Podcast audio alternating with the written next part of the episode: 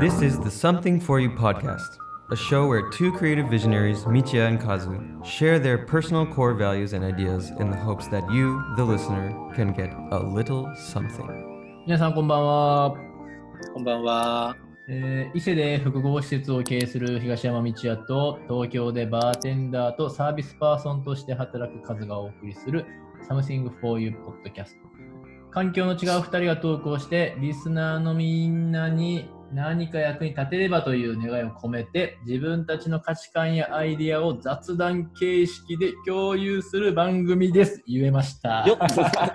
いいですね。これ長くない一回も噛んでないですよ、でも。本当いや、いっぱいいっぱいやよ、今。この4、5回で。いやー、なんか久しぶりですね、けど、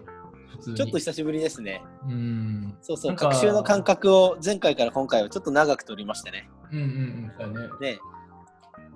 ちなみにさ、はいはい。なんか最近新しい取り組みとか考えてることとかってありますかちなみにですけど。ちなみにですけどね、うん。えー、っと、ちょっとイケてるジン、ジン、酒のジン。おう、ジンジンジンジン。はいはいはいはい。ジンを作った会社の人たちとちょっとコラボイベントをうん。やるんですが、えー。 えー、ちょっと 公開日前なんでまだ詳細言えない。あ 日日程すら言えない状況ね、今。日程すら言えないんですよ。先方リリース待ちなんで。え、けどそれは何場所は脱いでやるってことそうです、そうです。夜のイベントとして。えー、まあでも、イベント、なんか大々的なイベントって感じじゃないけど、まあ一緒にやりますって感じですね。ああそうなんや楽しそうやね、なんかけどさいつもあの SNS を見てると結構、、はいいはい。い感じに盛り上がってる印象があるんですけど全然元通りっちゃ元通りなんですかいや、全然全然、そんな元通りじゃないですね。ああそうなんやなんせね、短縮営業の要請に従うという決断をしたんで、うんうんうん、うん、えっ、と、この8月はかなうんうんうんそう ?9 月はまだ検討中なんですけど、うんなので、えっ、と、10時には閉店してるので、ラウンジ単体で見てもまだまだだし、そうか10時かそう。でそれ宿泊のお客さんも10時一緒はね、えー、と予約時点の契約によってリミットが決まってるので、うんうん、うん、そっちが先に決まってれば、えー、とそっちを守るっていう形ですあそうなんね朝は、はい朝かも関係なく朝は10時ぐらいからそれ朝も開けてんのかなうんうんうんうんうんうんそうか、まあ、そうまだまだ、そうですね、なんか人間の入り、出入りが戻るっていうよりは、うんまず営業のスタイルが元に戻っていないっていうところ。そうですねうん多分ほとんどのね働いてる人の生活リズムみたいなのはうんうん変わってないやっぱりリモートの人がめちゃくちゃ多いわけでもないしとなると店の営業時間とかは戻らないとまあうまくはまんないですよねそうやね。うんまあ今はじゃあ従っているところっていうところですね。そんな感じですねかしこまりました。逆に三重どうですかん三重県ね、あの、うん最近どうかなあのーやっぱりね三重県って地方なもので、はい。人数自体その東京みたいに100人200人っていう規模ではないんですけどねやっぱうりん自分の町伊勢市とか四日市市とか、うんやっぱそうういうポーンってニュースが飛んでくるとやっぱ意識しちゃうかなっていう人は多いかな。でんなるほど、なるほど。うんでまあ、それに対してあの新しい何か対策をしようっていうところは一旦今のところないのかなっていう気はうん。するんですけど引き続きなんかこう、みんな周りの様子を気にしながらっていう印象かな。うん。うんまなあんか、同じような感じですね。本当うん。時間的な縛りを、まあ一応都が設けようとしてるか、県が設けなくていいって言ってるか、ぐらいの違いですかね。だよねまあ第一波の時みたいになんかこう危機的な状況で三重県が何かを発動してみたいなのは、ひとまず収まったしお金的ななんかそういう給付金とか助成金も一旦もうそこまでみんながうんざわ,、ざわつくものはなくなったかなっていう感じかな。はいはいはい。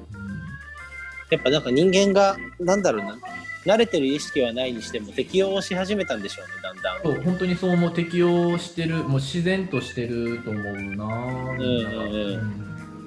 ただなんか割り切れない部分っていうのは当然あると思うから、はいはい。なんか慣れてしまったからこの際もうそのまま自然消滅のようにあの、営業してしまおうっていうわけにはいかんしうんうでんそれって飲食店とかだったら分かりやすいんやけどウェディングってそうもいかんよねっていうのが例えば、僕らウェディングのプロデューサープランナーとあと、はい新郎新婦は、うんよし行こうっていうモチベーションまで行ったとしてもうん。例えば花嫁さんが介護施設勤めてますとか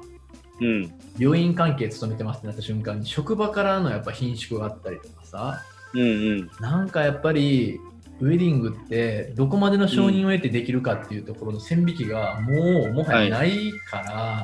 うんうんうん。まあ、それが多分必然的に規模縮小につながるんじゃないかなっていうのは来年からかなり懸念はされているので、はいはい。今の現状ねそんな世の中がこう地方としてざわついてるっていうのはないけどうん。多分今のうちに来年のことを考えておかないとなっていうのがかなり試されてるのがブライダル業界っていう感じかな。なるほ、ど。うんはいはい。もうちょっとしたらいろんなアイデアというか来年からの新しいこうウェディングのスタイルっていうのをうん打。ち出そうかなっていうタイミングですかね今の現状は。はいはいはい。それもまた交互期待って感じですけどね今はまだ言えない状況ですが。 はい。はいそうだからさこれちょっと今回違う回になってしまうけどさはい。そのブレスト的な感じでじゃあ新しいウェディングの形って何だろうっていうのを業界の自分とその数、まあ、俺ら2人でこんなウェディングあったらいいなみたいなのを、はもいうはねいはい。 50個ぐらいリストアップして、うん。でその50個全部公開してはい。なんか50通りの結婚式さえできればうん。一通りに対して一組あればはい。まあ面白いと思うからうんうんうん。面白い面そう白いう意い。味ではなんかこうわざわざ1個2個に絞って令和のウェディングってさっていうよりはもう、はいはいはい。むちゃくちゃ乱れ打ちしまくってもう全部面白いから、全部理にかなってるからどれかハマりませんかみたいな提案をしたいな、はいはいはい。でもそういうのは面白いっすよね。いやめっちゃ面白いと思うよ詳細はさておきその、うんね、あの見積もりとかはさておきアイデアとして、うん。もうこの23か月の間で50個僕ら考えたんで見てくださいみたいな感じの方がやっぱ高まると思う、両方ともが高まると思う、なんかパッと思うことですら、だって一個は、うんあの、盛大な一回じゃなくて、うん、うん四部制ぐらいにする。うんうんうん一発でかいのっていう単位をそもそももうちょっと細かく分けてありますで規模感を挑戦しながらとか、呼ぶ人の調整とかテイストを変えながらっていうのもいいしいいですね、これはねちょっとそれるかもしんないけど、うん祝い事っていう捉え方をすれば結婚じゃないところにフォーカスしてもブライダル業界の強みってかなり活かせると思ってて。うんうんうん普通はそのカップルが誕生日とかってその彼が彼女彼女が彼をぐらいの感じだけど、うんうんもうちょいそこに対しての何エネルギーのかけ方とかをなんか新しい角度から探せればなんかいいブレイクスルーが見つけられるのかなと思いますあるあね。る全然あると思うしうんそうそうまあ、その希望の話とか時間の使い方も、まあ、そもそもその今までの披露宴例えば2時間30分あった時にうん1時間30分っていう枠組みすらいらないんじゃないかっていうのを俺は思ってるからうん例えうばんさ、あの比べたらいかんかもしれんけどすごくこう分かりやすいのはお葬式とかもそうなんよね。はいはいまあ、は冠婚葬祭セレモニーとしては全く同じ捉え方で、い。うんあれってさ最初から最後までずっと同じ人がずっとおるってわけじゃなくってやっぱり自分のタイミングで手を合わせに行ってで最後、ちょっとこう精進弁当みたいなものを受け取って自分のタイミングで帰れるっていうシステムやん主に。はいはい。で俺はその言っちゃったらあれなんやけど言っちゃうと、うんあの歌い文句としては、お開きの自由化っていうのを今度歌いたいなと思ってて。はいはいはい。お開きの時間を合わせてみんなでおたあのお涙ちょうだいっていう感動のシーンっていうのを特になんていうの、儲けなくてもいいかなって思っててみんなうんうんうん本質的に披露宴に来てる人って感動を見に行くっていうよりは祝いに行く、まあはいはいはいおお披露目っていう目的なので、うんそれってどのタイミングで誰が抜けてしまっても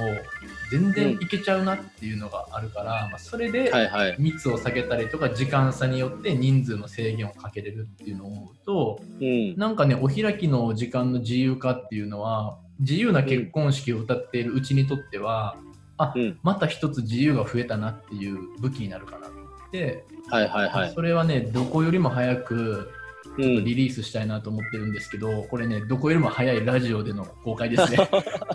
いいですね。集合自由、解散自由はめっちゃいいと思いますいやよ。いいよ。ね絶対いいよ超いねい、超いい。そうそうそうそうなんかそういうのも集合間に合わない花嫁とか見たいっすもん。 そうおらんやんっていうやつねほらそうそうそう。そうだからなんかそれってすごくこう、これからベーシックになっていくものかもしれんしはいはい。なんかフォークフォークってそこまで自由にできるんだよっていうのは、うん。まあ、自由自由っていうことはあんまり使いすぎるのもどうかと思うけどだって自由なんだもんっていうところまで突き詰めていくと、宇宙では全然できるなとは思うから。はいはいはい。うんまあ、そういうのを今考えてるところですかね。まあ、これは都会とか地方関係なく会社としてウはェいはデいィングとして考えてることっていう感じですけどね。ううんまあ、そういうアイデアもいやでも今度出しましょうよ大事。うんん。ねやりましょうよ。そうそう神父さんが本当にいるのみたいなことからね。そうですね。そう。あれ、これはこうでもいいんじゃないとかはね、いくつでも出てきそうですもんね。そうそうそうそう。まあいろいろね、そう数からもいただきたいし、俺のもう思いついてる何十個っていうのを全て公開しますっていう収録もしたいし。はいはいは い。そうそうそうそう。でもなんかありかなしかみたいな、なしみたいなやつもやりうたい。ん。うん。 なんかそういうね、誰かの、なんだろう、感覚を刺激して議論が活性化するのはいいことですからね。面白いと思う よ。ね、で僕たち反対意見出てきても精神的に食らうことはないんで、そうそそうう、鋼の心持ってるからね。 そうそうそうそうそうあじゃあその意見のここだけもらえばより良いものができるラッキーぐらいなんで、うんうんうんうん。ね、ありがたいですよね第三者の意見がいっぱい入ってあくる可能性があるのはねうん、なんかそうやって追番でいけば絶対にいいものはできていくと思うからそれを、うんうんしかも今回何がいいって1個に絞らずに何十通り作るっていうのはもう俺はすごく面白いなと思ったから、はいはいうん、だからもうこんだけ動き回ってこんだけこの時間で知恵絞ってたんだよっていうアピールにもなるかもしれんしうんうん50個提案する会社がどこにあるんだみたいな感じかもしれんしそういう見せ方を今はちょっと考はいえてます、ね楽しみだなどうですかこういう働き方はあねすごいすごいいいですね本当ですかうんなんかチームみんなでやっても楽しそうブレストねあそうそうそうそうそうそうやりたいなと思ってますけどね、うんああさってかな明日んまあ月末のミーティングが近々あるので、まあ、そういう話おをうおうしたいなと思ってますけどねいいですねはいだからなんかの機会でオブオブザーバーで出たいですわ本当おいでようん 直接行くかまあなんかつないででもね。ああいいよこうやってオンラインでも全然できるしねうんうんうん。楽しいと思うけどな。まあけど、楽しそうなんか楽しそうがっつり、そのなんかいいろんな、今やってるもろもろミーティングのスタイルに数を無理やり当て込むっていうよりは、どうせやるなら、もうブレストに、ね、特化して、こううん、いうアイデアっていう、その50個集まらないとミーティング終わりませんみたいな縛りを設はいはいはいけて 出しまくるっていう方が面白い気がする。うんうんこのウェディングのスタイル50個あの上げるまで帰れまってんみたいなやつ時はよ呼ぶわやる やりましょうやりましょう面白いと思うよ、最高最高、はいちょっとさてさてさての話なんですけどな今回のテーマがあるじゃないですうか、んありまはすいね、あのひょんなことから決まったテーマ、はい、これをねいかに今日広げれるかっていうところが腕の見せ所だと思うんですけどそうですねテーマの発表は僕がしていいんですかこのままあじゃあどうぞどうぞ今回のテーマはお定番の極みですね。いいですね。定番の極みですよ。あの、ちょっと素晴解らしい説を、解説をしますと、はい。まあ、いろんな会社やお店には定番商品みたいなやつがありますよね。はい。もういわゆるありま極すねめられた、もうあそこの店といえばあれみたいなやつ。うんだか。らそれについてどんな定番があるかっていうのを、まあ、うん。語り合っていきたいなっていうのと同時に、はい。定番の商品どっぷり使ってしまってることがあるじゃないですか、僕らは。ありますね。そこからの抜け出し方っはていどうやったらあれ抜け出せるんだろうとか、もしくは、なんか定番の作り方であったりとか、うん。まあ、うちうちのこう、ね、僕たちはお店をやってる側なので、おう店ん。やってる側の視点として、どうやったはらい定番から抜け出されないように、キはャいッチしておくはいはいか、みたいな、いろんなうん側面から定番の極みの話ができるはずなので。これは、まいずくはな。1時間いくこな。れはね、すごく面白くなると思うんですけ ど、まあ、分かりやすく言うと、はい。どうですかなんかあの、カズが今生活してる中で、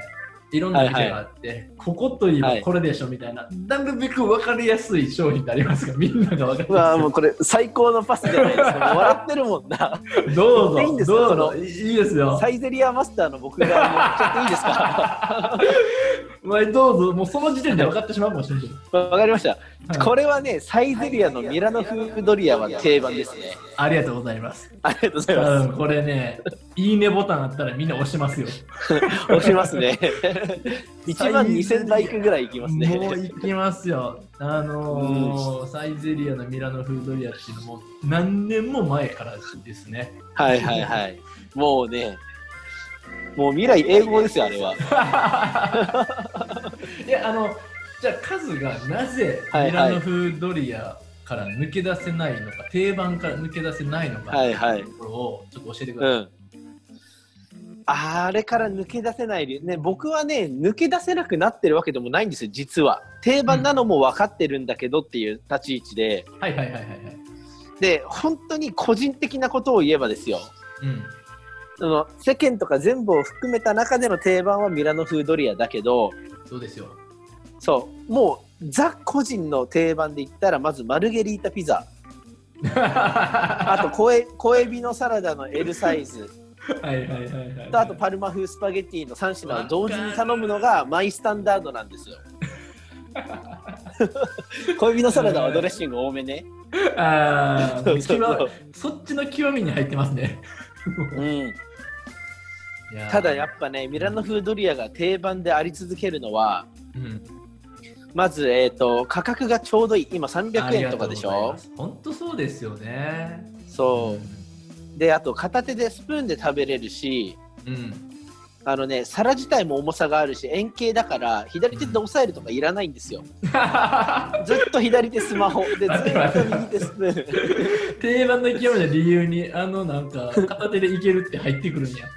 そうそ理由う。があの、ユーザーインターフェースがやっぱね、すごくしっかりしている。すごいね、これさ、サイゼリアからオファーあるんじゃないかっていうぐらい、そつこかないのですかね、スポンサーに。 いやそんなさ、器の形とさ、片手でみたいなとこまで設計されてるかっていうとししたたかにさ、そこまで考えたらすごいよね、けどね。すごい、そこまでしてたらすごい。やけど、でなんか俺はそこプラスうんなん。かさやっぱ安いしうまいからさ、うん幅広い年齢層やんかでうん、定番になるためにはさやっぱり支持が必要ってなると、はいはい。年齢に制限がないしなおかつ、あの俺もねみなミラノ風ドリアファンなんですけどはいはい。あの味変がしやすいっていうのもありますねうわかるなんかこん。うマイオリジナルを作りやすいっすね。作りやでなんかあの半分はノーマルで食べてあとの半分はタバスコかけてとかさうん うんなんていううん。パスタの場合さもう一旦混ぜちゃったらもうちょっとあれとかもありますなんかこうはいはいはい辛い普通辛い普通みたいなのをさ交互に食べたりとかさ、なんかこうねあの辺のいじり方的にも俺は好きやなとははいはい。思いますけどね、そのね、味が美味しいもね、僕は分析してて、うんあれはあのホワイトソースと、まあ、ミートソース簡単うんうにんだからひき肉とトマトの部分と、まあ、生クリーム牛乳小麦粉的なような味の部分にあるんですけどうんまず誰でも噛める硬さはいはいはい。っていうのとトマトとかホワイトソースが市民権を完全に得ていてうん。生のトマトだけ食べないけどピザとかドリアのトマトソース好きって人超いるじゃないですかまあね、そこはね。そうなんかそういう人間の思考みたいなところを的確に捉えてるのがねやっぱ定番ですよ、うん。うん、なんかさ、ネーミングについてどう思いますかネーミングですか絶妙ですかそ こは。あれはね、まあ、なんで何がミラノ風かって言われて分かんない けど本当そうやね。だっそて、うミラノ知らない人多いやん。そうそうそう けど言っちゃうやん。ミラノ風ドリアって、ドリアでいいのにさそうそう、ミラノ風ってつけちゃうやん。もう憎いよね、その辺のネーミンそうそうだからもう分かりやすいんでしょうねなんかグ。うん。チーズトマトホワイトソースみたいなまあチーズ入ってないですけど多分うん。そうだかならんさかミラノといえばイタリアといえばうん言えば的なねうん。うんあるやんでさあれがさ俺よく考えたことがあるんやけどさこれを日本人はうもうん当たり前のようにミラノ風のドリアとして食べてるんやけどはいミラミラノの人ってどう思うんやろうとかさ 確かに確かにえほんまにこれなんかなとかはいはいはいあれを忠実に再現した上で完全に市民権を得ている食べ物なのか、はいやっぱなんだかんだミラノ風とはいえ日本人に合わせた、うんはいあの味付けであったりとかサイズ感であったりとかうん出るのかっていうのは定かではないじゃないですか僕らは。定かじゃないですねだからさ定番になった理由っていうのが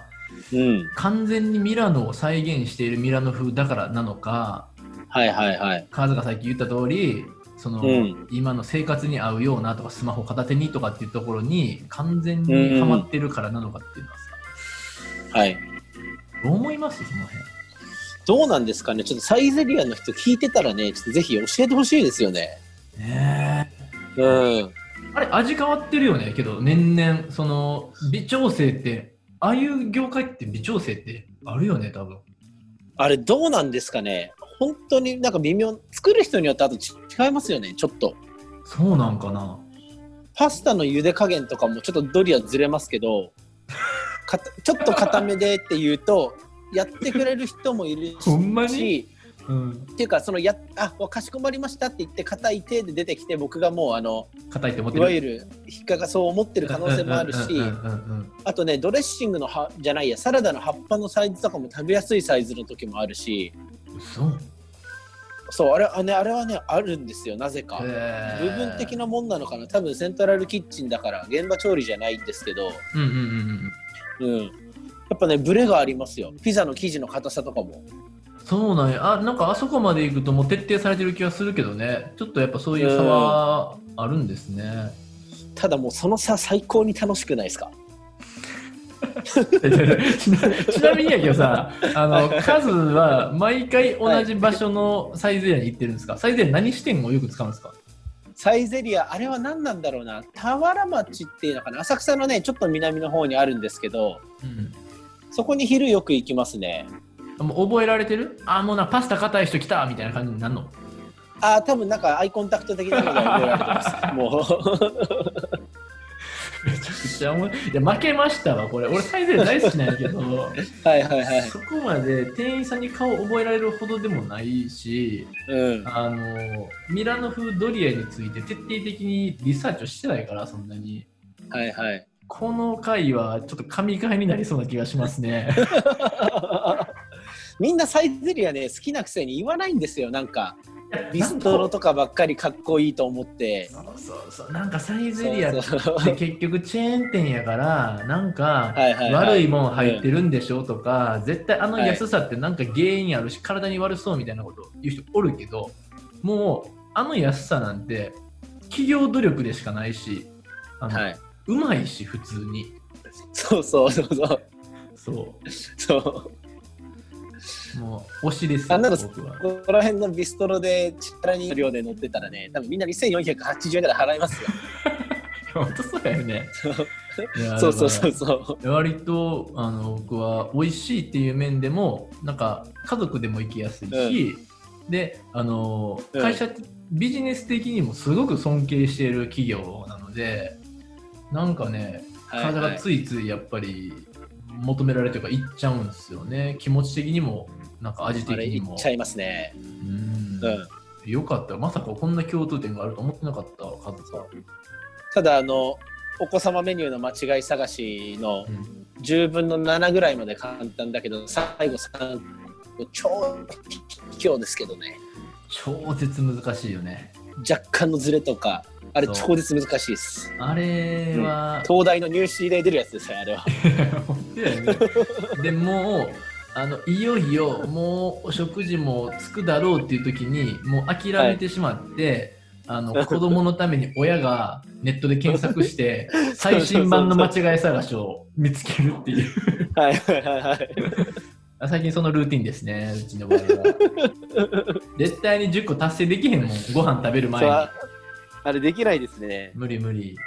そう、うん、全然無理ですねあれを楽しみに行くっていうのもありますね、はうまいよねうんあの待ち時間の使い方っていうのはもう絶妙ですよ、はい絶妙ですねいやー面白いなまあまあサイゼリアといえばミラノ風ドリアですね、はいでミラノ風ドリアがなぜ定番なのかっていう理由は先ほど母さんが伝えてもらった通りいろんな分析方法があるということですねなんかそうですねこれめちゃくちゃおもろいけどさ、もう一個もらっていいはいあの多分俺がもう定一個番いいですをよあの発表するよりもあなたが発表した方がはいちょっとねあ のドクター的なところがあるからあのなんていうの 深掘りができるどうぞあのもう一個次ください じゃあいきますよもう一個どうぞ第2の定番はいじゃじゃんマクドナルドの照り焼きマックバーガありがとうございます ーもはいありがとうございますう学生の胸をわしづかみしているええええ俺たちの青春やつですね青春ですねあれなんなんやろうねなんでなんやろうねあの単純に最高ですよねうんあの味付けとあとはいなんていうの肉肉しさっていうのもあるんですかね学生の頃にはまってしまうっていうのはもうそういう味の濃さとかなんですかねどうなんですかね、ねあれ何なんでしょうねでも味とあのマヨネーズの相性めっちゃいいですよねマヨネーズねそうあっていうかさ、うんあそこにパッて入ってくるシャキッとするさレタスもさ絶対いるわけやんはいさ絶対いりますねあれはでなおかつ俺みたいな、はいなんかこううんこ小じきのようないやらしい性格からするとあのソースさえあれば、ポテトがさらに美味しく食べれるんですよ、 はいいや一緒です一緒ですあのソースをいかに使うかっていうさはいはいもはういいそこまでの汎用性があるわけですよ照り焼きマックバーガーにはやありますねだけど数的な分析はどうなんその照り焼きマックに関して照り焼きバーガーに関しては、あれはねシャいやレタスのシャキシャキ感も確かにあるんですけどうん、あのマクドナルドのメニューの中では多分味濃い方なんですよねそうやねうんうんかつなんかちょっと照り焼きっていう響きとかとあの他のものとのプライシングのバランスで言うとうんうんちょっとした贅沢感ないですかあるよだって照り焼かれてるんやもんそうそうそうそう さらにあの弟分とかまで出ちゃったでしょてりたまとかチーズてりたまとか、うんいや、そう、うんなんかね、なんかなんだろうね、あのソースやよ。だって、弟分ができるってことは、大元の何か親分がすげえもん持ってるから、そうそうそうそうやろもうそれソースじゃないそれ。いやあれはね多分ソースとそのちょっとした贅沢感ですよあーまあちょっと、通常の、あのベーシックなハンバーガーじゃはい物はい足りずにちょっと特別感あるソースかかってるみたいなのがはいいいんですかね。そうでねあのソースポテトつけるのもいいけど例えばハンバーガーも一緒に買ってうん。照り焼き食べ終わったらその袋広げてそこハンバーガー塗って食べるといいやいやいやいやいもやう照り焼きです太りますよ太りますから そんな学生時代は送ってませんからあと家だったらあの照り焼きのあの紙全部広げた真ん中に白米入れてもう一回丸めておにぎりみたいに嘘やん超うまいっすよ最高にうまいちょっとマニアックすぎるわ。絶対やったことあるやつこれ言いますからねいや、待って、照り焼きのあんの紙にご飯を巻いてはおいにぎりとしてっていうの、俺初めて聞いたよ。あるそされあ最高にうまいですよそれ、周りの友達でやってる人 おるいやーこれね家じゃないと米ないからできないんですよだからわかんない そうじゃあじゃあじゃあそおの持ち帰りの時じゃないとできないじゃあじゃあそれをさあの自分で発明したのか、そういうこと聞いたことがあるのかっていうのはどうなのいあいやいやこれ僕自分で発明しましたねや絶対おらんよじゃあそれ他にいやーでもねいやいると思いますよいやいやいやちょっと待ってあの照り焼きバーガーおにぎりでググっても出てこやんでこれはうわーいない かなみみんな潜りみんながね潜りすぎてんですよ何も考えないで食べ過ぎなんですよ多ちょっ分と待ってないよだってもう照り焼きバーガーとポテトとさなんかドリンク頼んで、チキンナゲットとか言ったらもうお腹膨れてさうんご飯握ろってなるそこからいやーなりますなりますそれはねあの個体がねハンバーガーが元だっただけでだってうん豚麺、麺食った後汁にご飯入れないですかあそれはあるよそれはあるよそうだからそれはラ いやいやーメンはそういう目線で見れんの違 にいますやん。ハン違いバまーすやガーん。もそのい目や線いでや、は見ないと豚麺は単品ですやん。照り焼きはセットじゃないんですか、あなたは。照り焼きは単品をテイクアウトするんですよ。セットあーはセットはもう全然全然。ああ、そういうことね。まあ、それやったらまあ、はいはいわはいかるけど、なんかイメージ、照り焼きのバーガーセット頼むことが多いから、はいはいはいそ。れプラス、白いご飯いっちゃったら、もう結構なもんやで。 ポテト食っちゃってるからね。 そうやで。えちそうなみそうに、そう。ちなみにだけど、あの、はいもしセットにしたならば、あのはいドリンク何頼みますかああ、僕、双剣ビチャー。いや、頼まないですね。だセットにしないときは大体水しかもらわないです。 あ、そうなんや。ジュース頼まないです。ね、えー俺ね、昔からずっと牛乳なんよ。へえ。そう、もうね。えってことはさ、ミルクと照り焼きバーガーの相性は知らんわけ。知らないっすね。マジ食べて、もうマジで、口の中、はいほんまにすごいことになる から。はい。照り焼きソース照に。り焼き風ドリアの味がするってことでいしや、ょ、それマジは。それ、もう、マジで、あの、ケミストリーやから、はいはほいんまにあの、ソースに牛乳混ぜたことないやろ。いやー、ないなマジうまいから、ぜひ食べてほしい。ー。うわ、ちょっとやろう。ちょっと誰かあの送ってほしいですね。照り焼きマックバーガーね。 だから、俺はいつも、照り焼きマックと、はいポテトの L と、ミルクを頼んで、はいはい。で、照り焼きはバいはい。ーグって美味しいってなって、で、ポテトもちょこちょこつけるやん、こう、ディップすうんるやん。うんうん。ではやっぱいいなソース最高ってなった後にミルクをこう飲んで、い、やもううんミルクとソースの相性完璧やんこれって言いながら幸せな時間を過ごすのが私の照り焼きマックバーガーの付き合い方なんですけどいや、最高です ね。 今いや聞くだけでこれさ視聴者の皆さんこれあの音声だけなわけやろ俺も今あの脳内トリップしてるはずやからこれはい、絶対知ってますよね。てか多分もうね、ウーバーイーツで頼んでる人いると思いますよ。もうこのタイミングで。けどなんかささっきのサイゼリアもそうだけどマックもやっぱ大企業で、なんなんやろこう衛生とかこう鮮度とかっていうのを見られた時に、マクドナルドで牛乳頼むのちょっとなんかどうなんだろうみたいな感覚の人おると思うんよなんかこう鮮度とかなんかあんまり美味しくない牛乳じゃないんかとかさそうなんかけど一回そこを踏み込んではい。あのぜひ牛乳で照り焼きマックを流し込んでほしい、おお。え、マックの牛乳、僕勝手なイメージですけど、あのもう紙パックに入ってる感じじゃないんですかなんかガーッと注ぐんですかいや紙パックですあの四角い、ああ、じゃあもう鮮度完璧じゃないですか、そしたらでね。全然いいんですよ全然いいんですけど、なんかどうなんですかねああいうなんか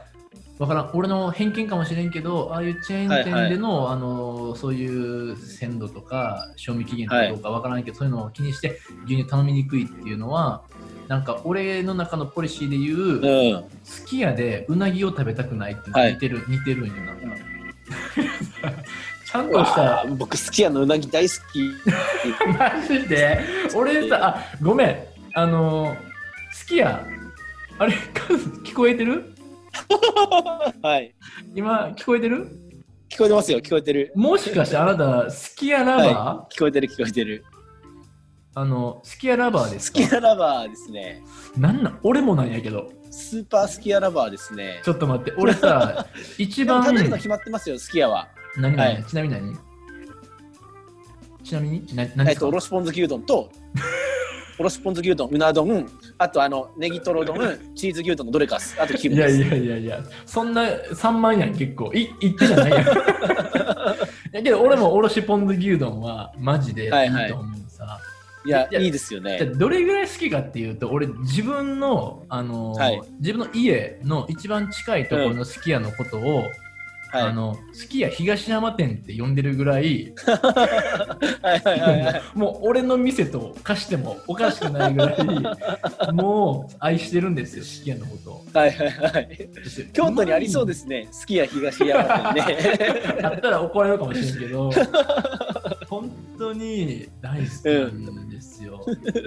だけどすき家の定番で言うとねはい。定番あけど牛あいがけカレーは食べへん食べないですね。食べてほしいわ食べたことあるか一回もないっす。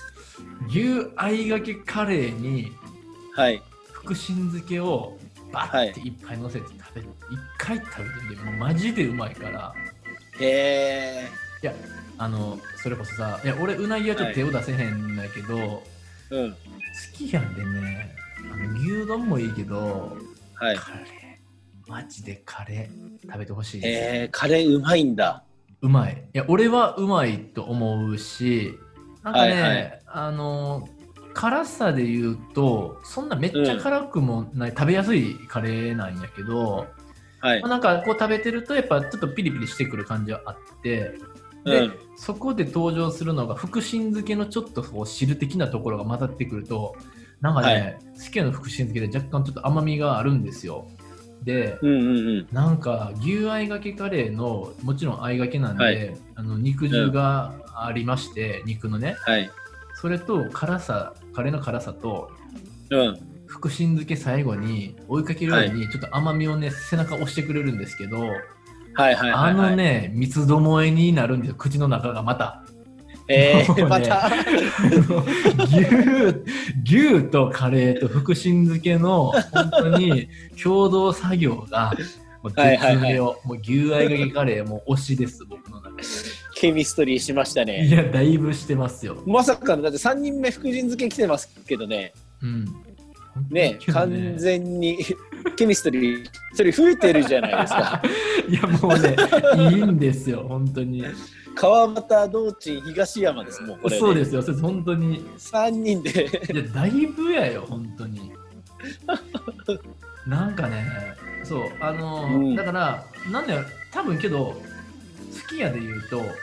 うん。その世の中の定番っていうのは多分ね、あのー はい。高菜明太とかが人気なんじゃないですか好きやって。いやいやいや、チーズ牛丼かおろしポン酢牛丼ですよ。魚じゃないと思いますよ。そうなんそうなんうん。いやこれちょっとアンケート取りたいですね。取りたい、アンケート取りたいですなねん。えそうか、高菜はなんかに、え俺、高菜で食べへんのやけど、僕も食べないです、んか魚。高菜、高菜って言ってるイメージがあるんやけど、そっか、チーズ牛丼なんや。チーズ牛丼の気しますけどね。そうなんや。はい。か、おろしポン酢うん、だと思いますよ。えーちょっとこれは、ちょっとすき家の定番を探るっていう回、一回設けやないかんかもしれんね。そうですね。ちょっとすき家、あでのも、、すき家でアンケート取るなら、僕、サイゼリアやりたいですけどね。あのさ、これさ、すき家、あの、出てこへんかな、すき家のこう売り上げランキングみたいな、人気商品のランキングみたいなのないんかな。ああ、でも、出るかもしれない。ちょっと、どこの店も出るかもしれないですよね。そうだよね。だって、う要するに帰れま10ってそういうことやろ。なんかそういうランキンそうグいうこをとです、そういうことです。当てるやつやもんね、あの番組とか。うん。えー、なんなんやろえ、チーズ牛丼入ってくるあんまり印象はないんやけどな。入ってないですか。チーズ好きな人多いですもんね。そうかな。チーズって魔法の言葉じゃないですか。いや、そうやけどさ、牛丼とチーズが合うかっていうのは、ちょっとなんか一回こう、折って、なんか足踏みせえへんいいきなりいける牛丼とご飯とチーズって言われて、その人気出るんかねえっと、僕もね、それ最初ね、躊躇してた側なんですよ。うん。ただ、まあ、ある日一回食べてみたうら、ん。取りつかれちゃったんですよね。だけど、俺も食べたことあるよ。食べたことあるけど、はいはい自分の中では定番にならなかった。別に美味しくなかったわけじゃないよ。けど、はいはいはい。それ以上に、やっぱもう、うん魔力を持ってる食べ物があるから、あい 牛あいがけカレーっていう、もうね、そっからね、抜け出せないんです よ。そうね、チーズ牛牛の食べるなら、タバスコは俺入れる派なんやけど、そこはどうなの、はいはい。僕はもう入れないですね。そうなん辛いの苦手なの、はいカズは。いや、全然辛いの大好きですよ。僕、中本の、だって、北極ラーメンより辛いのとか普通に食べれるぐらいあ好きですよ。そうねけど、はいあの、チーズ牛丼にはいらないの。いらないですね。えじゃ邪魔なわけタバスコなんて邪魔な、邪魔な感じです。あそうなんやパンに入ってるレーズンも嫌いだし、酢豚のパイナップル、冷麺のスイカとか全部嫌いですね。ちょっと待ってあのハンバーガーにもさパンに入ってることあるあるやんああ、ノあー。それは好き嫌いじゃなくって相性としてないよね、この組み合わせはっていう感じってこと そうです、そうです。相性として嫌だなっていう感じです。そうなんいやじゃあちょっと牛揚げカレーの福神漬けもちょっと怖くなってきたわなんかいや、福神漬けでも僕大好きですもん。本当そう。そう、でもその話で言うと、うんいわゆるその定番で言ったらやっぱ普通の牛丼、牛丼屋なわけだから一応は。うんそこでカレーっていう定番、ある種の定番から抜け出してる道屋さんと、うんまあ、そのカレーの方には抜け出してない僕、まあ、ネギトロ丼とかうなぎはまあ食べたりしますけど、うんそれは結構あの僕たちみたいに他のもの食べてる人もいればとにかく牛丼系しか食べなくて他のもの食べないって人もいそうじゃないですかうんうんうんうんうんうんだからそれをもうまさにその抜け出させる魅力とかは何なんですかねいやー、からへんけど、すき家に関しては、もうやっぱり、まんべんなく力を入れてる気がするからね。だけど、マクド、あ、マックって言うんですかマックですか、はいはいマクマドでッすクかマックですねマックか。はいマックに関してはさ、まあ、あれ東京の人ですか 分かり合えないわ ー。だろじゃあマックに関してはさ、はい圧倒的に照り焼きマックが図抜けてる定番っていう気がするんやけどなそうでもはないはいはいななんかすき家ってさまださそこまでさ、王様みたいなメニューってなくない、さっき言った通りさ確にあのみんなの定番、みんなの好きな抜け出せないものあるけど、大衆向けにもうこれがもうぜ、もう絶対1位だよねみたいな1位ってうんうんうん確かにそれは思い浮かばないですねそうだから多分定番にどっぷり浸かるっていう店じゃなくって、はいはいはういまく回遊させて、いろんなものを食べさせた上で、自分の中の一番を決めてくださいねっていうような方はい法はいはいなんじゃないかっていうのが俺の好きな見解なんですよ。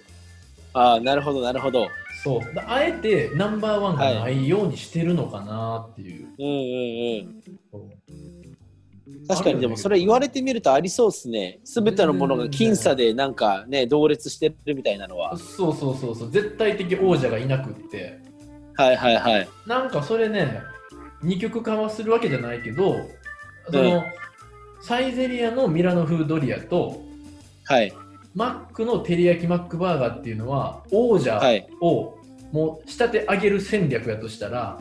はいはいピはアい。の方はやっぱり戦わせて自分の中のうナンバーワン決めてねっていう感じでカスタマーに合わせてるというか委ねているはいはいところはいだからなるほど俺そっちの方がねなんかこう抜け出せる、まあ、抜け出すまでもないんじゃないかなっていう気がするうんうんうん。けどちょっと違うよね捉え方が。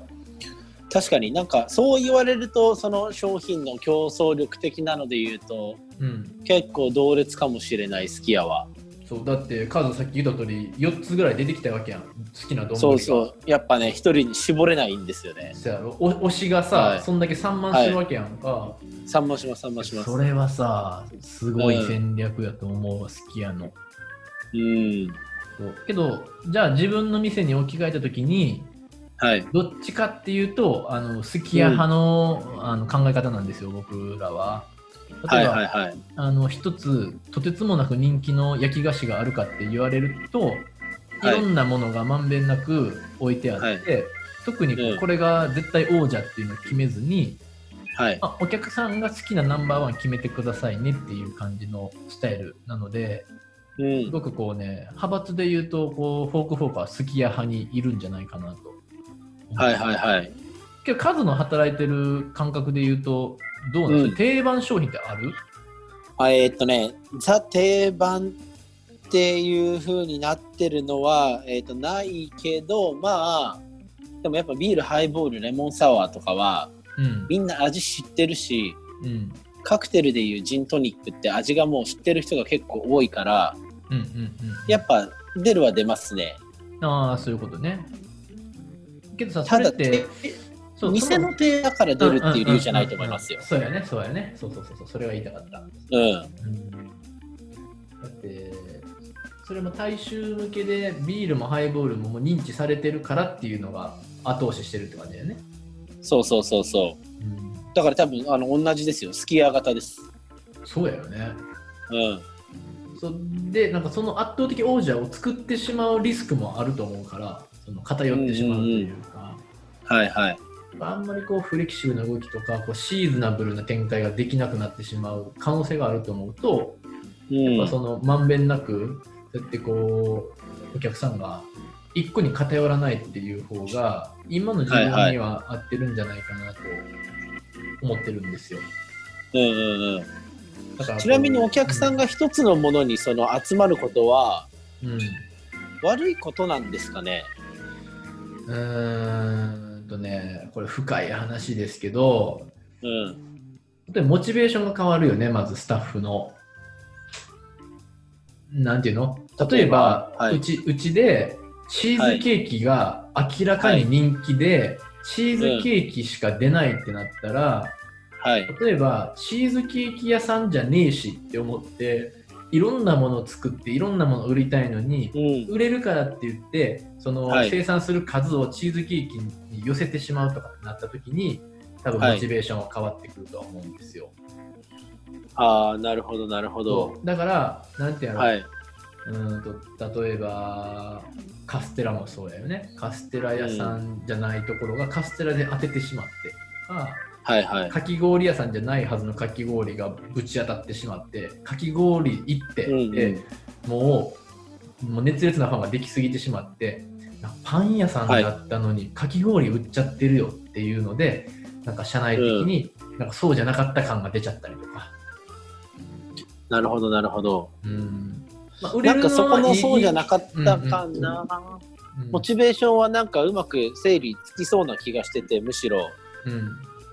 社会からのニーズがあるんだったら僕は多分チーズケーキはニーズがある分作る派ですねちなみにああそういうことね他のものの開発も手抜かないですようんうんうんただ世のニーズに応えるような数のチーズケーキは作り続けますね多うんうんうんうん分うんそれがまあそうやね例えば限られた時間が今までと同じ時間で今までと同じスタッフの数で、えっ、と生産性は変わらない中ではい縛りがあった場合にうんあの例えばチーズケーキを多く作ってしまうことによってはい他のものを作れたはずの時間を回すっていうことになるよねうんなりますなりますそうで例えばその数の言うチーズケーキをその需要に応えて作っていくっていうのは、俺も賛成は賛成な部分があるんやけどうんそれは条件があって人を増やしたりとか、時間を延長して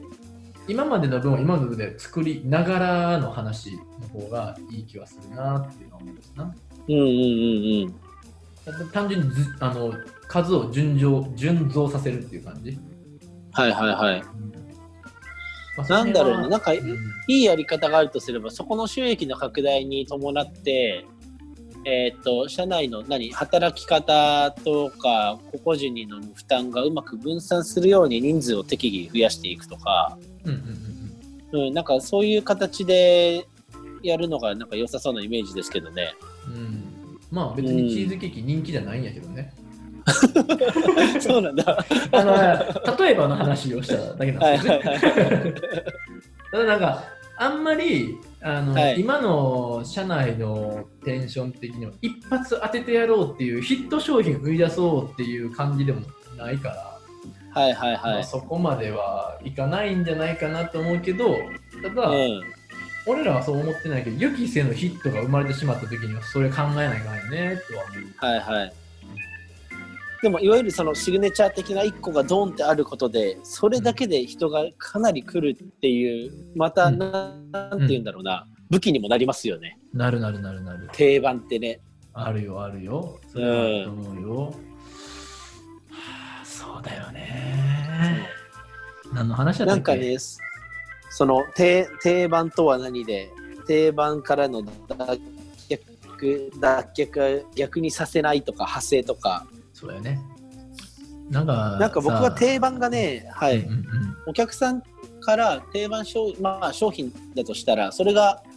あるっていうある種の信頼関係を築くことだと思っててうん、うんだからじゃあ A っていうお店に行ったらこのじゃあチーズケーキっていう定番があるそれを目当てで人が来てるそのお店はこんだけチーズケーキが美味しいんだからじゃあ他のものもスタッフの人がおすすめしてくれたりしたら食べてみようかなっていうようなうんうん、信頼関係の構築度が定番商品はかなり高いと思ってて。うんそれがあることです他の商品にも派生していくなんかうんいい波及効果みたいなのかなりあると思うんですよね、うん、うん、だかでらまず一つでもヒットさせるのは超大事だと思いますねあーなのであの定番を設けた方がいいか必要ないかっていうとあった方がいいっていう見あ解でっす、ね、た方がい、いい、う、うんん定番はあった方がいいと思う今さじゃあその定番を作ろうっていうような、その社内での活動はあるの、こう新商品のえーとねもうメニューも全部ビジュアル撮影してまあシグネチャーっていう形で出しましょうっていうのがちょうどや進んでますねああそういうことねうんまあだから推しの商品ありますよってことだよね。そうです推しの商品ありますよってことうんうんうんただ商品っていう方が言い方がはまらないけどうんえーっとスタッフそれぞれが店の定番になるみたいなイメージの方が僕は強いですね。さすがサービスパーソンですね。うんなんかそれこそがやっぱ一番だと思っているからうんうんうんまあでもその消費者のマインドを捉えるとなんか商品的な定番があった方がいいのも分かるからそれも対応するけどうん。うんあの働いてる人が魅力的な人間にとにかくなり続ける。うん。なんかそれの言い方ないから、それで定番という名でくくれるものなのか、まあ、シグネチャーってそういうことか。けど。そうなんかねあのメッシがいるからバルセロナの試合見に行くみたいなうんうんうんそれってメッシって技術も明らかにある。バルセロナ応援してもそれをじゃあゴールを決めて勝つかもしれないっていう信頼度が高い。うん。うんただサッカーを見るっていうよりはメッシがいるからみたいな、うんうんうん、なんか人にフォーカスされた集客の仕方みたいなのはすごく興味があるしやりたいですね。うん、そうやね。うあんけどなんかそれは、そうやね、戦略的にというよりは自然とそうなりうるものかもしれんけど、例えば、う、うんうちにはアメリカ人のスタッフがいて、うん、でやっぱりあの人となんかこう会話をするのがやっぱ楽しいからとか、うん、なんかやっぱりうちのお菓子とかお酒が美味しいっていうのももちろんあるけど、その前にあの人がおるタイミングで会ってみたいとか、うん、うん、興味の一つとしてはやっぱりそういうスタッフっていうのは大事ですね確かにうん、まあそこでしか味わえないですからねそうそうそうそう、まさにね、宅配するわけにもいかないし、そうねうん、うん、うん。定番はあった方がいいってことですね極みとして言いは方ちょっと変な気がするだけで、うんうん、あった方がいいと思いますね。うんじゃあ極めるように頑張れますねいろいろえー、いや我々も頑張らないとな。そうかけどさはい。照り焼きマックバーガーからさ、うん。抜け出す方法って何があると思う照り焼きから抜け出す方法か。うん。僕はチキンナゲットですね。ソースやん。バーベキュー好きやん。味濃いの好きな人やん。そう。照り焼きから僕を抜け出させるあれがあるとしたら、うんあのたまに安くなって15ピース380円になる時のチキンナゲット。でもバーガーじゃなくていいってことバーガーじゃなくてもいいっす、ね。あ、じゃあもう同じバーガーには浮気をしないってことあでも他のバーガーもちょこちょこ食べますけど、うん。うん、なんか照り焼きの呪縛から僕を救う可能性があるとしたら、えっとチキンマックナゲッあ、そうなんや。俺、ト。はい。ちょっと違うくって、はいはあい。の、もし、なんていうの、抜け出せるとしたら、俺完全に一択やから、照り焼き、照り焼きさん。はいはい。あの、いまあ、す考えられるのは、うあんの、シーズナブルな商品で、その、お月見的なやつとか、うんうんうんうんもう今しか食べれないよっていう圧力がちょっとかかった時に、はいまあちょっと行ってみようかっていうぐらいのノリなんですよ。はいはいあはのい。それはビビたるバイアスなんですよ。あの絶対 にもう行かないんですけど行くとしたらもうもう絶対王者やからさはいはいはい。そんじゃそこらのパワーじゃ絶対に、ね、知るとかないんでうん。あるとしたらそういう季節限定っていう名前にやられてしまう自分がいるかどうかっていうぐらいはいはいはい。多分ねやられないんですよ。バイアス的な。 強いなそうそうそう意志がめちゃくちゃ強いよ。だからもうね、 ナゲット何十個積まれたところで王者には勝てないですよ。ああ、なるほどなるほど。そうだから、抜け出す方法っていうのは、やっぱ、他のじゃあ新商品を開発してうまそうっていう抜け出し方は無理やから、勝てへんから、はい。うん。もうやっぱシーズン頼りとか、うん。まあ別にもともと安いからさ、どんだけ安くなったところで割引があったりとかってあんまないからさ、マックに関してうは。ん。もうあの照り焼き最強王者からはやっぱ価格でも勝てへんし、やっぱもうシーズンちゃいますかね。皆さんそうでも味価格ビジュアルシーズンぐらいしかないっすよねスタッフの人からおすすめされることってあんまないからそうそうそうそう。うそんうそうやと思う。だから。だからそこからあとなんだろうな抜け出させる可能性があるとしたらもう商品じゃなくて例えばあのホームパーティーとかそういうものですよあうん。全然違うベクトルだけどでもそういう要素ってことですよねそれまはあ、ねい行ってじゃない方がいいっていうか、レパートリーが多い方がってこといくつか買うにはなって。そうホームパーティー行くんだったらいくつか絶対買うかうんら、うんうんうんうんうん。の時にそこで誰かにこれ食べてみんなこんなことっていうそのうん思い出として記憶されてまた頼むみたいな、あー。いやけどさ、感動体験とさ、友達との思い出作り考えて、照り焼きバーガー20個ある方が面白くない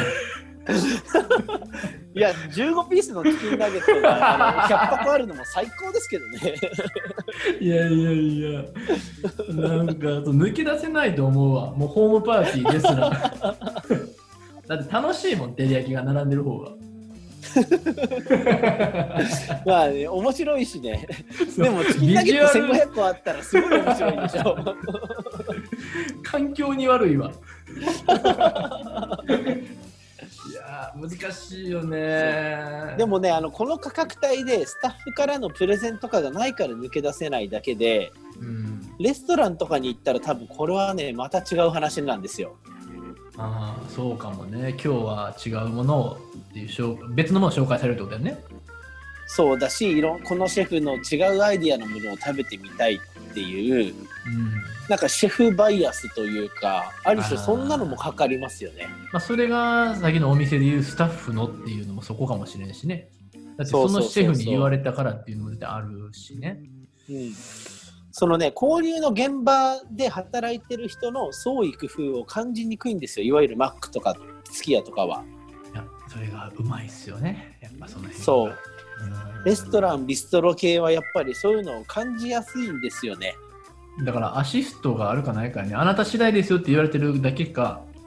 うんうんうん僕はこう思いますよって言ってくれるこうコーチングと一緒ですけどねなんかそれってなんかやっぱうん安ちょっ心と感、開発したたであろう人がそこにおそらくこの人だって人がいるっていうのもやっぱそうですね。うんうんうんそうやね Mac の場合は開発した人は現場にはいないはずだから。うんそうやねうんうん。くっそーちょっとサイゼリアに置き換えたらさはい。ミラノフードリアですよねさっきの話で言うと王様は。絶対王女どうしますどう抜け出します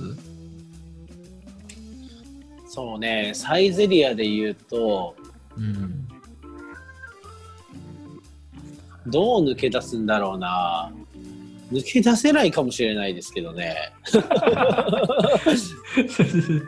でもなんかサイゼリえアはちょっと待って頼む時ってさそのミラノフードリアとそのはいパスタとかサラダってもう絶対に全部頼むの一品だけってないんやよねえーっと、一品、一品はないですね。二品し、二品から四品です、僕は。でもその日一日一食とかっす、もう。あでさその2品から4品の中にミラノフードリアは食い込んでる絶対によ4品だったら100%食い込んでますだかはあらもう決まってんですよ食べるのがミラノフードリア小エビのサラダマルゲリータ、パルマ風スパゲッティ以外僕食べないんですよはいはいはいはい。四天王そやうしてのですもうそっから、じゃあ、ミラノフードリアを四天王の一角をどう崩すかっていうやつですね。そうですねうん、てかその4人の中にはさ、もうパスタいます、ピザもおるやんな、はいいますいますサラダおるやんな。うんでも、あと一つの議席を取るためにさ、ミラノフードリアを退けてですよ。はいあと何行くってなったらさ、結構俺の中でミラノフードリアは主食に近いと思うよ。ご飯物やしさ。 はいはいけど数の四天王これ全部炭水化物やんサラダ以外はいはいはいはい 強すぎへんそれまずそう僕炭水化物が好きなんじゃなくてもう味味が好きなんですよねじゃあ別に他の味がいいものがあれば別うにん米とかパスタじゃなくってもいいんやねその一石はあもちろんもちろんえただ前まであったあの、うんマイカのパプリカソースっていう僕の超お気に入り商品がサイゼリアから消えたんでああそうなんやそうなんですよ。もうショックですよ。えあのあれは入らへんのエスカルゴは入らへんのエスカルゴはね、入らないですね。食べたことあるけど、やっぱ入らないですね。えーじゃあもうほんまにその四天王を一角崩すのは難しいんやなかなか難しいですよ。えもうなんかちょっとこうそこになんていうの一石投じれるとしたら第5位の5人目のやつは誰なのうーわ、5人目か。そこに一石を投じれるとしたら、なんだろうな。ドリンクバたいや、水しか飲まないです。頼まないですね。ー 水なんだろ う。徹底して水なんやな徹底して水ですね。俺いつも何がイカスミはパスタあんまりあー、確かにチャンスはあるけど、でも、そこまあでの、攻撃力が弱すぎます ね、ちょっと。フレッシュトマトのパスタも好きやよ俺あー、あれでもなんか季節限定ですかあそうやったっけあ一回食べそうてかパルマ風スパゲティに僕はもう帰ってきちゃいました。あーけどベタにペペロンチーノとかはいかへんはね、なんか味が、あれ、あれ味変わりましたよね。なんかニンニク感というか、かねなんか質素になりましたよねそうそうそうそうそうそうそう。よくだご存から知だであのダメです。そう、脱落です。そうやねうん。いないね。あシナモンフォッカチオにバニラアイス乗せて食べます。それだった ら。5位、第5位。俺さ、スイーツ食べへんのよね。わからへんわ。けどミラノフードリアのチーズケーキ語ってた人がスイーツ食べないっていい人だ食べないね。そうやね。けどドリアの代わりに来るのがそこなんやね。うん、そうっすね。なんか選べって言われたら、うんそうか、ミラノフードリアね、強いなぁ、強いよなぁ、えちなみにさ、俺の中ではもう今日、このすき家と、はいマックとサイゼのこの、あの3つを話できただけでもうすっげえ満足しとんやけど、はい、他の定番喋りたいことってあります駄菓子ですね。聞きますよ、どうぞ。駄菓子僕はもうよっちゃん以下あーあ、あじとゃああの会須田会子さ社、ん須田待ってあの会社というくくりじゃなくって、もう駄菓子業界の中でってことそうです駄菓子オブ駄菓子のちょ待ってよ、それあの、話ですね数の中のベストオブ駄菓子って話で、定番はいの話ではなくなってないよ。そそれやったらさ、はあいのカルビーのポテトチップスとかが定番なんじゃないんですか世の中的には。ああれはでもカルビーの中の定番ってことで すかでもそれはそうなあるかのカルビーのそうな中るのか定番とポテチの中の定番っていうそれは二軸あるんですよそうなると。ちょそんな駄菓子ってもっと広い話すぎるやん、もう なでもね駄菓子の定番は決まりそうな気するんですよねいやいや、けどそこにはいかんと思うよ。いかないかないやーだってあけどよく食べるものまあ駄菓子屋さんにいたらついつい買っちゃうものってことやなそうですだから駄菓子駄菓子というか駄菓子屋さんの定番でもいいですよいや俺、まあ、俺の話になっちゃうな。世の中の話をしたいからね。 え、この、このコーナーは世の中の話をしないといけないですよね。そうあの、そうですでもね勝手にや世の中の駄菓子の定番僕あると思ってるんで すよあの、俺的って話はもう違うんですよね。流しが。まあでも聞きたいっちゃ聞きたいですけどいねや、俺はもう完全にあの、梅虎兄弟なんですけど、 もうもうあれ抜け出せないんで、めちゃくちゃうまいから、あの、梅虎兄弟の梅干し。はいはいはいそう。いやーめっちゃ食べとるな、梅沢兄弟は。いや、どれぐらいしかっていうと、買いすぎて、一回、ハズレが当たったことがあって、うんうんうん食べてたら、種がね、ぐちゃって潰れるぐらい柔らかい梅干し当たったんですよ。はいはいはで、それは、うん俺よ、よかれと思って、一応ね、うんまあ言ったら、表面的にはクレームになっちゃったんやけど、電話をして、はいあのはい梅虎マンが大好きですと。で、ただずっと食べてたら、うんあの残念なことに一回こうぐちょっとした梅干しが当たってしまってって話したらはいもうねその後にね梅虎兄弟たちがね何十袋送られてきたんですよ、家に。 もうねその対応梅虎の母も父も全員集合したぐらい。 はいうわーってなって、やばい、この量はっていう、あの感動体験も含めて、はいもはいうね梅トラマン最高なんですよ。ウエトラマンセブンもいました いましたよ、みんな。太郎も、太郎もいましただよか。らもうだからもう、大菓子界の本当にはいウルトラマンは、あの梅トラマン ですよ。でだからあの推し推し駄菓子としては僕的な話をすると、もうね完全に梅トラです、ああそうなんだ、ね梅干し好きな人多いと思うから分かってはいるかはいはいなって気がするけど、まうんああのー全体大衆向けのマジョリティな定番としてはまあちょっとランキングは低いかもしれんけどうん梅干しって結構けど手つけてしまうんだね自分の中ではね。うんなんか大衆的な定番で言ったらなんだろうなよっちゃんいかか豚麺じゃないですかいや豚麺は知らん人おるよ意外と。あマジっすかいやし豚麺ってさどうやって食べるの豚麺とお湯入れてでしょ、で3分待たないですあれは2分ぐらいで崩しながらう食べるのとあとは途中であの須田子さん太郎とかよっちゃんいか入れて酸味成分入れて味を変化させながら食べますそれが豚麺ですん、いやけどさまず駄菓子って気軽に食べたいのにさお湯を入れないといけないっていう行為がさもうちょっと俺の中でさ、駄菓子ランキングからちょっと外れちゃうと思うんだなああそうなんだだからうまい棒とかわかるよ食べやすい持ちやすい、はいはい安いしさ、はういまい棒じゃないの駄菓子の定番ってああでも確かにうまい棒来ちゃったら勝てへんよ勝てないなあんなに味あるんやでそう確かにねそのあまあフレーバーはいっぱいあるもののででうまい棒の中の味の定番っていう話になってくるでこの話そうでもそれだったらあのとんかつソース味ですよあの水色のやつ明太でしょ明太いやいやたこ焼きわかるあたたこ焼きかなまあ定番で言うとたこ焼きかもしれんなでもこれはあれですねよくよくこのうまい棒とかで考えてるとうん実はサイゼリアとかの定番だと我々が思ってるものも主観 で定そうやね番じゃない可能性も出てきましたね そうそうだからもはやちょっと今日のテーマはなくした方がいいかもしれん定番を定番の極みはっいてはいうテーマを掲げながら、定番を極みきれてないからね僕たちは 主観の話ですからね今これ人生の課題かもしれないですねそうあのままやかしですよこれは完全に、はいダメですねあのでもなんだろうなその空間に人を引きつけ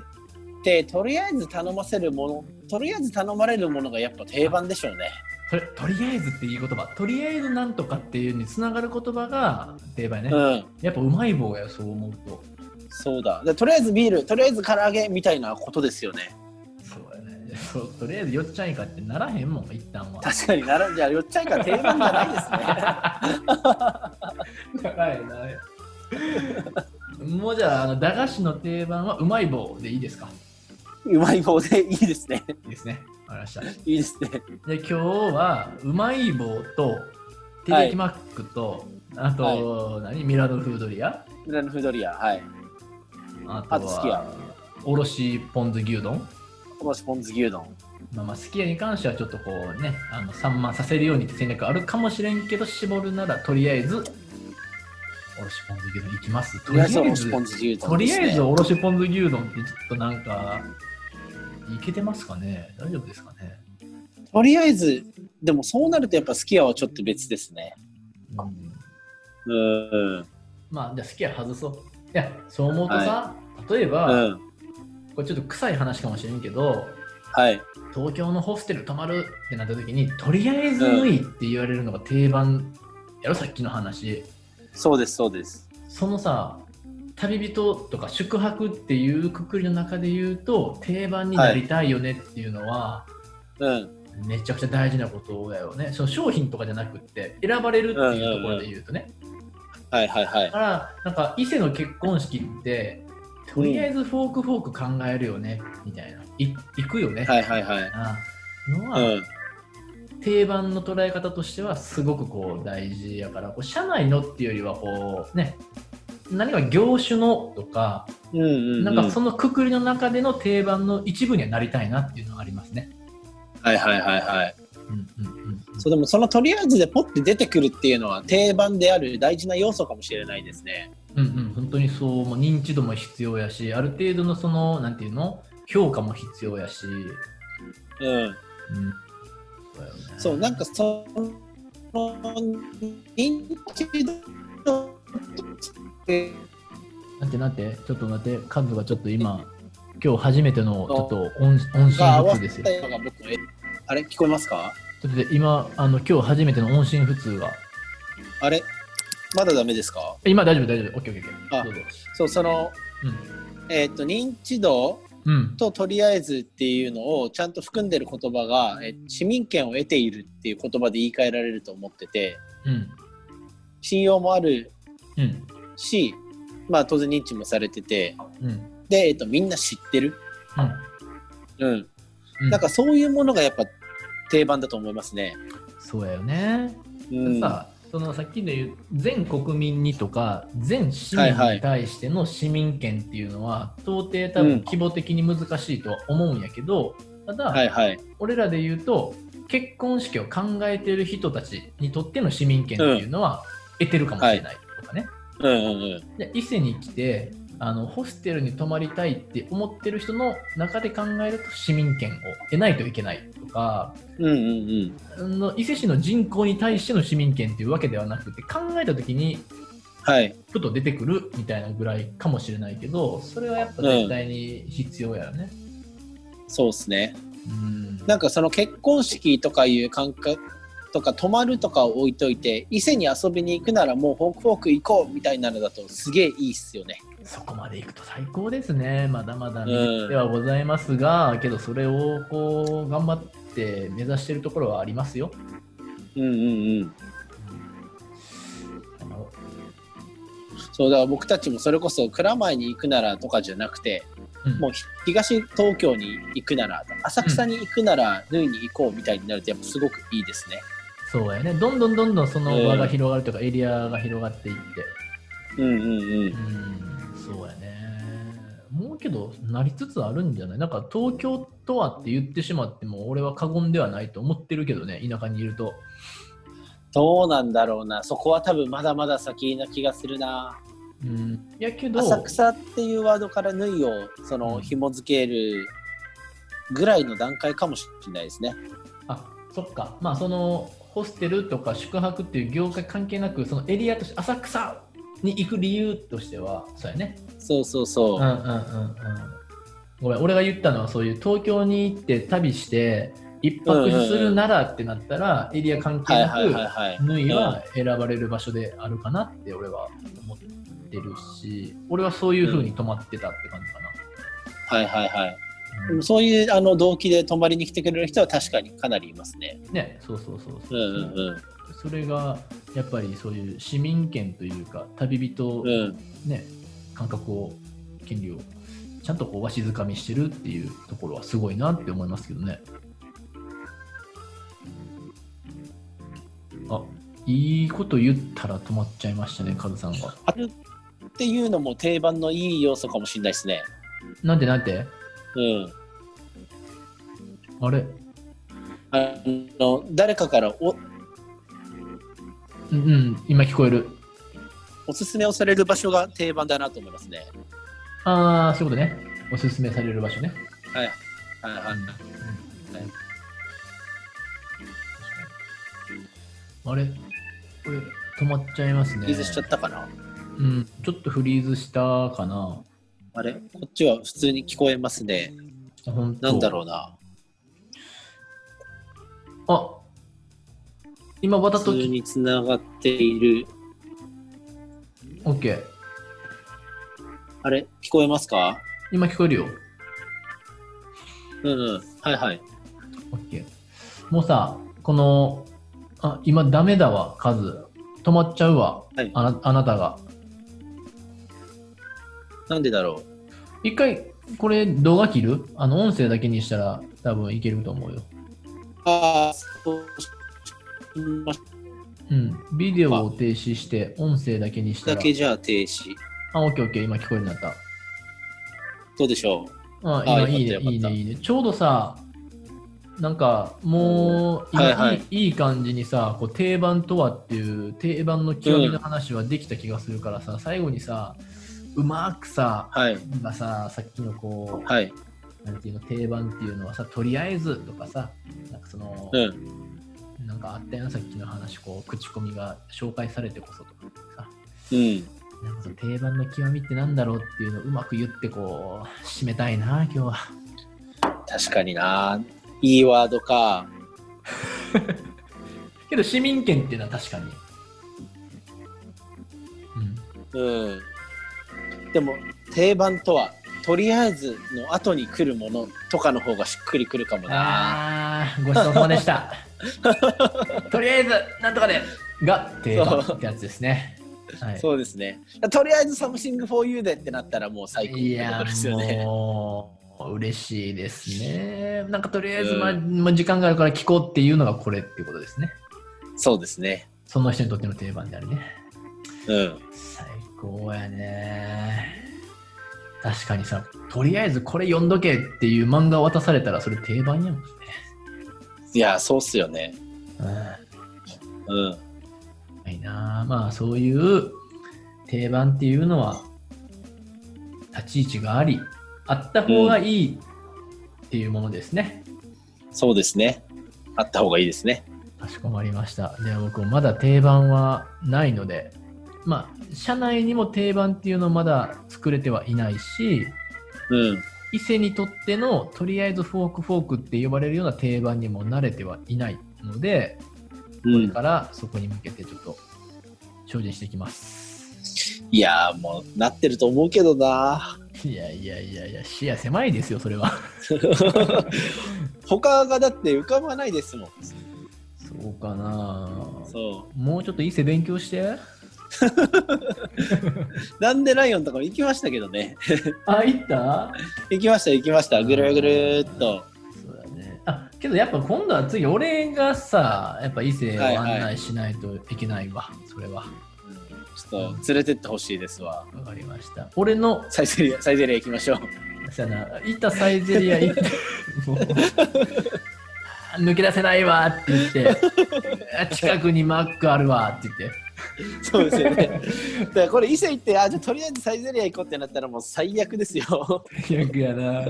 そうそうそうやっちゃいましたっていうラジオが取れ るの。まあまあ、お後がよろしいようだよね。よろしいようでです ね。まあ、だけどまた、あの、スキヤの会、サイゼリアの会っていうのは、分け分けしてさ、もうちょっとあのそうですね。できそうなので、またお願いします、うねん。ちょっとそのすき家とかサイゼリアの会は誰かゲスト呼んでもいいですね。うんマジで。わかりました。ちょっとあのなちょっと仲良くなっといてよ、スキヤのさ、その、浅草かどっかの、あ、すぎたわ、あの、サイゼリアか。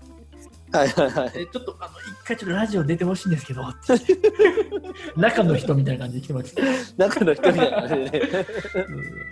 うんまあまああのゲットできたら3人でやりましょうそれは、そうですね。だからね、またなんか次はどんなテーマでもいいけど、ゲスト呼びながら3人でっていうのも面白いかもしれんね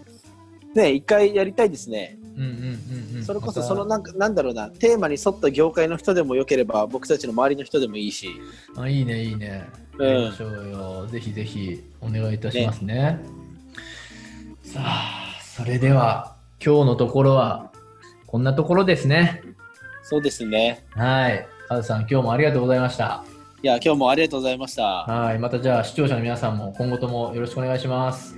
はいぜひ楽しみにしててください。はーい。それでは、さようなら。さよならまたまた。はーい